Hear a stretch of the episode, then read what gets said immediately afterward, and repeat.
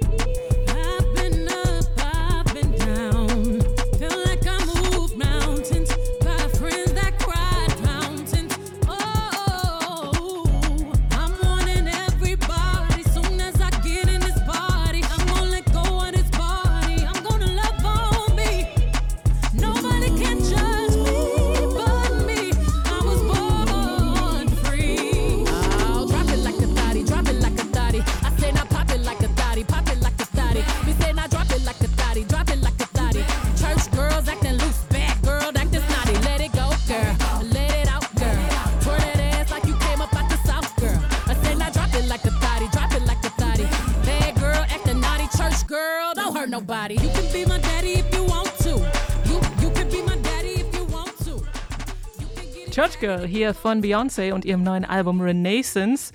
Und darauf hat sie mit allerlei anderen zusammengearbeitet, wie das in diesen Popsphären so üblich ist. Darunter natürlich ihr Ehemann Jay-Z und auch alte Vertraute wie Pharrell Williams, ähm, aber auch Menschen aus dem elektronischen Musikbereich wie Skrillex und DJ Honey Dijon. Aber zum Beispiel auch Nile Rodgers war mit von der Partie. Und man hört auch viele, viele Samples, unter anderem von Giorgio Moroder oder Donna Summer. Entsprechend ist das Album so, naja, ein ganz wilder Mix aus Disco, Soul, Afrobeats, Trap, House und noch 17 anderen Genres. Und die Songs, wenn man sich das durchhört, fließen zusammen wie bei so einem Mixtape. Und es geht insgesamt um die Lust am und auch das Feiern des Lebens, denn das Album ist definitiv zum Tanzen gemacht. Sie singt davon Selbstverwirklichung, Liebe und dazu kommt noch viele Bad Bitch Coolness beziehungsweise Hotness eigentlich, denn dieser äh, Hot Girl Summer, der steht über all dem in großen Buchstaben und ich kann es mir so richtig vorstellen vor meinem inneren Auge, wie die Leute auf der Tanzfläche schwitzen und dann so ein paar ihrer Refrains mitsingen. Und ich muss sagen, ich bin ja kein großer Beyoncé-Fan und das war das erste Album, was ich mir überhaupt von vorne nach mhm. hinten angehört habe. Aber es ist eigentlich, also mir hat es Spaß gemacht. Es ist gut gemachter Mainstream-Pop und ich finde ihre Watch Me Motherfuckers-Attitüde mm. ist total ansteckend. Also ich war danach gleich ein bisschen selbstbewusster, vielleicht auch ein paar Zentimeter ja, größer. Damit steigt sie auch direkt ein in die Platte, ne? Mit solchen, ja. mit solchen Rufen. Es, es ist auf jeden Fall cool. Ich fand es ein bisschen ich glaube, man muss es in einem Kontext hören, wo man nicht irgendwie am Schreibtisch sitzt oder auf dem Sofa oder sowas. Ne? Deswegen ja. fand ich es, wir haben es ja heute Morgen auch erst gehört, ein bisschen lang dann irgendwann so. Ähm, ab und zu bin ich dann mal so ein bisschen rausgezoomt, aber war dann auch wieder drin und es ist auf jeden Fall cool. Ich hatte letzte Woche, als du mir schriebst, dass wir dieses Album besprechen, so einen kleinen Schreckmoment, weil ich so dachte, ah, ich habe null Beyoncé-Wissen. Mir geht es da auch so ein bisschen wie dir und ich habe mich jetzt auch die Tage ein bisschen mit ihr beschäftigt und selbst wenn man sich, wenn man jetzt nicht ihr folgt, so, ich, man kennt trotzdem irgendwie 50 Prozent der Songs, so, ne? Also es ist mhm. schon krass, wie sehr sie so auf der DNA der Popkultur irgendwie eingebrannt ist und wie wichtig das ist, auch für wahrscheinlich die Black Community und für, für LGBT Plus und so weiter. Und ich glaube, die feiern es und fair enough irgendwie, ne? Also warum nicht? Neu auf der Playlist. Ihr Debütalbum New Long Leg, das war auf Nummer 1 der Top 10 Alben 2021 hier in der Detector FM Musikredaktion. Wir sind also alle so ein bisschen Fans von Dry Cleaning. Um die Band geht es natürlich. Die haben so mit ihrem elektrisierenden Gitarrensound und den Stream of Consciousness, Spoken Word, Vocals nochmal so eine ganz neue Färbung in die Post-Punk-Welle gebracht irgendwie. Ich habe mir aber, als das Album rauskam, ich weiß nicht, wie es dir da ging, schon so ein bisschen überlegt, wie lang man dieses, dieses, diesen Vocal-Effekt so nutzen kann oder ob man es irgendwann mal weiterentwickeln muss, mhm. weil der sich irgendwie so abnutzt. Jetzt sind zwei neue Songs rausgekommen. Äh, Don't Press Me war der erste. Da merkt man, dass man beides machen kann. Man kann das einfach so weitermachen und man kann aber auch ein bisschen dran drehen und es funktioniert trotzdem noch. Ähm, Florence Shah singt da nämlich auf diesem Song Don't Press Me den Refrain. Das hat sie auf der Platte davor nicht gemacht. Und diese Woche ist ein, neuer, ein weiterer neuer Track erschienen und auch da bleibt sich die Band treu, entwickelt aber zugleich auch ein bisschen was weiter. Drake Leaning sind das mit Anna Calls from the Arctic.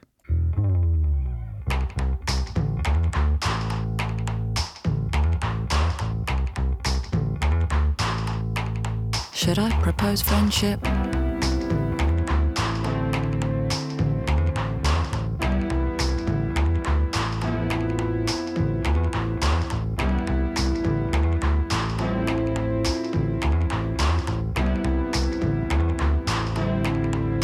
Flies going crazy, wiggling and flipping. Emporio Armani builder. I see shit everywhere, deal making on the train and a calls from the Arctic.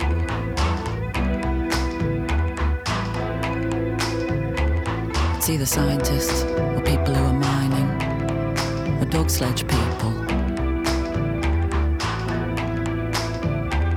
It's either scientists or people who are mining or dog sledge people.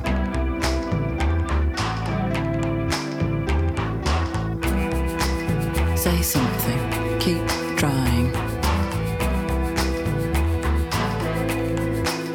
Take this and don't shrunk my things. No shrunking. If you're rich, you look good.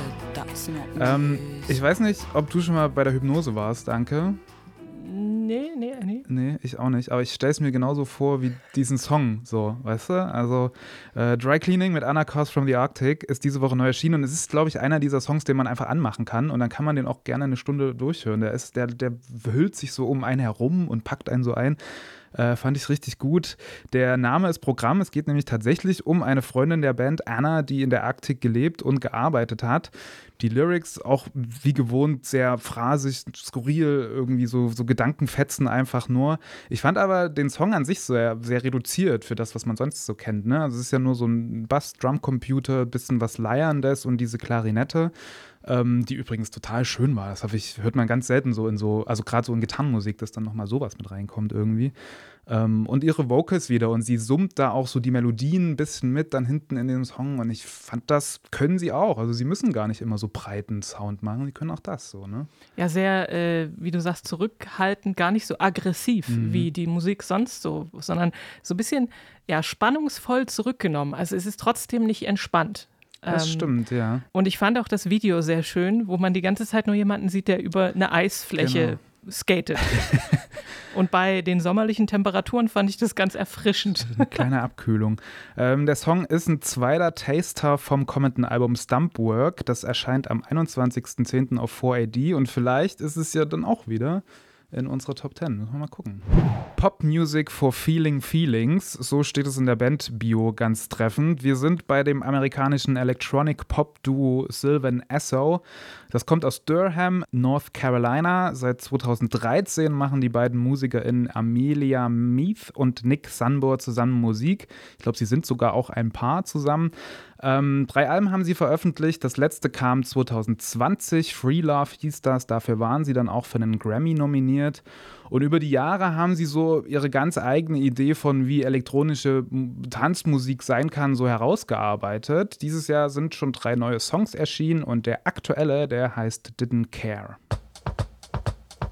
I thought you were good and old, but I didn't hold you in my mind.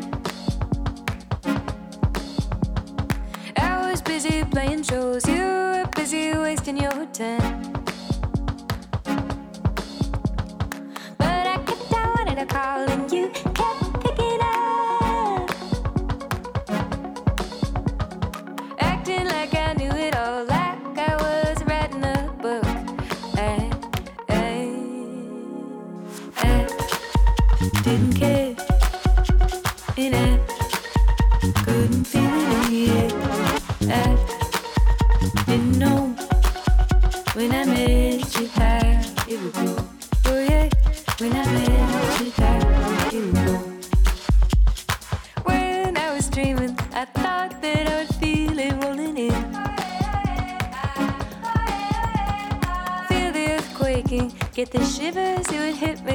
Train. Didn't Care von Sylvan Asso wie, haben wir gehört. Ein Song, der davon handelt, dass Beziehungen manchmal einfach so zerbrechen und auseinandergehen und das dann auch nicht immer schlimm ist, wenn beide Seiten irgendwie cool damit sind und einfach ihre Wege gehen können ich fand den, wir haben ja gerade, als wir ihn gehört haben, schon ein bisschen drüber geredet. Es ist definitiv, finde ich, so ein Song, wenn er irgendwie im Radio, im Autoradio läuft, würde man ihn nicht wegmachen. So, er ist auf jeden Fall, denkt so, ah, schön, catchy irgendwie. Ich fand es gut produziert, vor allem so die Beats, die sind echt auf dem Punkt irgendwie und dann kommen so die Synthi-Wellen, das ist ja immer nur so kurz und der Bass auch so kurz und dann so ein Arpeggiator ist da noch drin. Und ist zwar alles so ein bisschen quirlig und unruhig, aber trotzdem genug Platz für die Stimme und auch eigentlich ganz fragil, der Song. Ne? Obwohl man so mitwippen will, ist jetzt kein klassischer Banger oder sowas, ne? aber ist trotzdem, trotzdem einer, für, der gute Laune ist und catchy, catchy ist irgendwie so. Ich fand äh, auch so ganz fluffiger Elektro-Pop-Song. Am besten hat mir tatsächlich diese kurzen, haben mir tatsächlich diese kurzen Bass-Parts mhm. gefallen aber es haut mich jetzt auch nicht vom Hocker, ehrlich gesagt. Also es ist was, was man nicht wegschaltet. Ja, es zieht mich jetzt auch nicht rein und denke, boah, muss ich unbedingt noch 17 Mal hören. Ja. Falls es euch da anders geht, ähm, es kommt ein Album, das vierte der Band, No Rules Sandy wird es heißen, das erscheint am 12. August. Wir bleiben elektronisch und gehen nochmal zurück nach Toronto zu der Musikerin Mac Ramey. Die ist einigen sicherlich bekannt unter ihrem Pseudonym US Girls und äh, seit 2007 veröffentlicht sie quasi unter dem Namen Musik, die man so als experimentellen Pop beschreiben könnte. 2020 haben wir das letzte Mal von, ihm, von ihr gehört, da kam ihr Album Heavy Light, was wir hier auch im Podcast besprochen haben. Und jetzt zwei Jahre später gibt es einen neuen Song, So Typically Now heißt der. Und da geht es darum, dass Remy wohl viele Freunde hat, die während der Pandemie ähm, ihre hippen Viertel in Brooklyn und in New York äh, verlassen haben, um auf die Dörfer zu ziehen. Und sie belächelt das in dem Song so ein bisschen, weil sie auch sagt, wenn ihr das macht, dann seid ihr auch wahrscheinlich sehr privilegiert und könnt euch das leisten. Und somit hat das auch so eine kleine Kapitalismuskritik. Das macht sie ganz cool. Wir hören in den Song rein US Girls mit So Typically Now.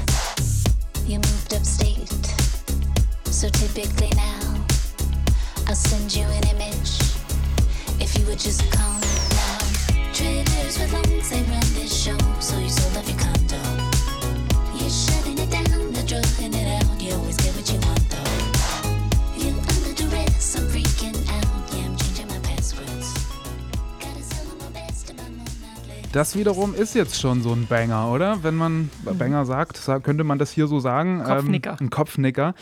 Bei dem Intro, das wir auch gerade gehört haben, dachte ich am Anfang so, das könnte auch die Titelmelodie für so ein 80er-Krimi sein, mit so zwei schmierigen irgendwie Kommissaren in New York und Trenchcoat und Schnurrbart. Irgendwie sowas hatte ich da im Kopf. Ähm, der 80er-Vibe bleibt auf jeden Fall für den Rest des Songs. US Girls war das mit äh, der aktuellen Veröffentlichung So Typical Now, So Typically Now. Ein bisschen Samantha Fox, Goldfrapp, Daft Punk, alles irgendwie da drin. Man wippt mit, man kann nicht so richtig äh, ruhig stehen bleiben. Dazu aber auch sehr tatsächlich irgendwie scharfe Lyrics, so, ne? Traitors with loans, uh, they run this show oder Gotta sell my best to buy more, not less. Also schon irgendwie die Kritik am Kapitalismus irgendwie. Und ich fand, das funktioniert echt cool zusammen. Das, das macht Spaß. Der gefällt mir auch am besten diese Woche, dieser Song, mhm. muss ich sagen. Also äh, ich mochte auch diesen fetten Four to the Floor mhm. Drumbeat und das Phil Collins-mäßige Drum-Intro. und das ist aber auch irgendwie funky alles und catchy, ja, wie du schon sagst, ein, ein Kopfnicker. Also cooler Song. Du bist richtig auf Tanzmusik diese Woche gestimmt. Ja, ne? na zum Glück, ne? es gibt ein äh, auch sehr cooles Video zu diesem Song, da singt Remy aus der Ferne über Telefone und Tablets zu Bauarbeitern. Das sieht alles so irgendwie ganz skurril mit wie Stock-Footage aus, keine Ahnung. Ähm, auf jeden Fall sehr sehenswert. Popschnipsel.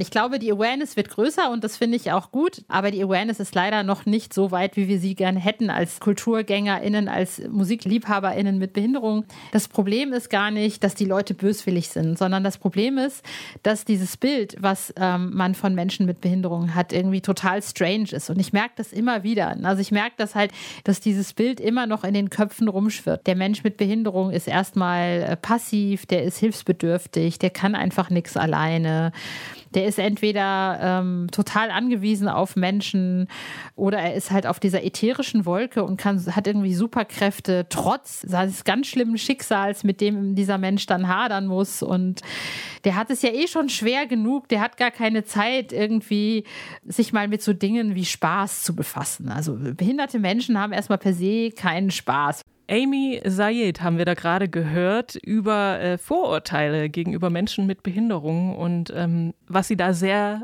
treffend formuliert, finde ich. Also wenn man darüber nachdenkt, wie Menschen mit Behinderungen im Fernsehen oder so dargestellt werden, dann ist das immer mit sehr tragender Musik. Und es geht eigentlich auch immer nur um die Behinderung an mhm. sich und nicht um andere Dinge, wie zum Beispiel Spaß haben, denn das wollen Menschen mit Behinderungen natürlich auch. Und sie gehen auch auf Konzerte und Festivals und das ist vielleicht auch etwas, worüber man als Mensch ohne Behinderung oftmals nicht nachdenkt. Da geht es ja schon los. Gerade wenn es ums Thema äh, Konzerte und Festivals geht, dann äh, ist mir jetzt bisher außer vielleicht die ein oder andere Rampe für Rollstuhlfahrer oder ab und zu mal auch eine Gebärdendolmetscherin oder ein Gebärdendolmetscher auf der Bühne noch nicht so viel aufgefallen. Und das wären zwar schon Schritte in die richtige Richtung, sagt Amy Zayed. Die ist auch Journalistin und sie ist übrigens sehbehindert. Also das hatte ich, glaube ich, noch nicht erwähnt. Aber sie hat da auch schon ganz andere Erfahrungen gemacht. Also als ich angefangen habe, auf Festivals zu gehen, war ich noch relativ jung. Also ich war ähm, ja, Ende Teenagerzeit, Anfang 20. Und das Ding war, dass ich zu der Zeit schon journalistisch gearbeitet habe, damals noch für den Soldatensender BFBS, der zu der Zeit halt relativ bekannt in Deutschland war. Das war halt insofern strange für mich, weil ich den Eindruck hatte, dass es bei den Festivals überhaupt nicht normal war oder überhaupt nicht wirklich etwas war, womit sie gerechnet hatten, dass da eine Besucherin mit einer Behinderung äh, aufrockte und dann eventuell nicht nur eine Besucherin, sondern vielleicht auch jemand, der ähm, über das Festival berichten will. Anders als bei einer Besucherin, wo man mal schnell abwimmeln konnte, konnte man das bei mir halt nicht. Das Popkulturfestival, da haben sich die Organisatorinnen und Organisatoren viele Gedanken gemacht über Barrierefreiheit und das hat Katja Lucker von den äh, Organisatorinnen vom Popkulturfestival unserer Kollegin Marie Jainta verraten im Interview. Die Angebote dort gehen zum Beispiel los bei Informationen in leichter Sprache. Es geht über Abholdienst von der U-Bahn-Station bis zum mobilen Awareness-Team vor Ort, die äh, immer ansprechbar sind. Und das ist doch eine wirklich gute Sache, oder Martin? Ja, voll. Also schade, dass es das nicht auf anderen Festivals auch gibt. Genau, ne? habe ich auch gedacht. Ein anderes Thema, was da wahrscheinlich auch reinspielt, ist, dass das Popkulturfestival ja auch versucht, äh, Bands zu buchen mit äh, KünstlerInnen und MusikerInnen, die eben Behinderungen haben. Und ich glaube, das ist auch gar nicht so leicht, da so, weil irgendwie gar nicht so viele sichtbar sind. Und wo wir gerade bei dem Thema sind, können wir eine ganz passende Information einfach noch hinten dranhängen, denn die Initiative Musik, die sich ja um ganz viele Belange von MusikerInnen und Clubs und Festivals und Projekten aus der Musikbranche kümmert und diese finanziell unterstützt, die hat jetzt ein Hilfsprogramm gestartet für eben MusikerInnen mit Behinderung. Und da kann man sich bis zum 31. August auf der Website der Initiative Musik, da kann man so einen Antrag stellen und gefördert werden eben professionelle und semiprofessionelle MusikerInnen mit Behinderungen mit bis zu 1000 Euro pro Person oder 2000 Euro pro Band. Und ich glaube, das ist ebenso eine coole Sache, die es auch noch nicht so richtig gab bisher. Und das Geld kommt irgendwie aus Spenden. Da haben Labels und Verlage haben da gespendet, aber man kann da sogar als Privatperson spenden, damit eben der Topf noch größer wird und man noch mehr ausgeben kann. Ähm, auch das findet man alles auf der Initiative Musik-Webseite. Eine coole Sache, die es zu unterstützen gilt. Genauso wie äh, die Barrierefreiheit auf Festivals generell. Das ganze sehr interessante Interview äh, von Katja Lucker und Amy Sayed mit Marie Jainter, wie gesagt, unserer Kollegin, zum Thema Barrierefreiheit bei Festivals könnt ihr in der aktuellen Bonusfolge Keine Angst vor Hits nachhören. Die ist auch schon veröffentlicht. Ja, das war's von uns für diese Woche. Für die reguläre Folge Keine Angst vor Hits verabschieden sich heute Martin Hommel und Anke Behlert und wir wünschen euch viel Spaß beim Musikhören. Keine Angst vor Hits. Neue Musik bei Detektor FM.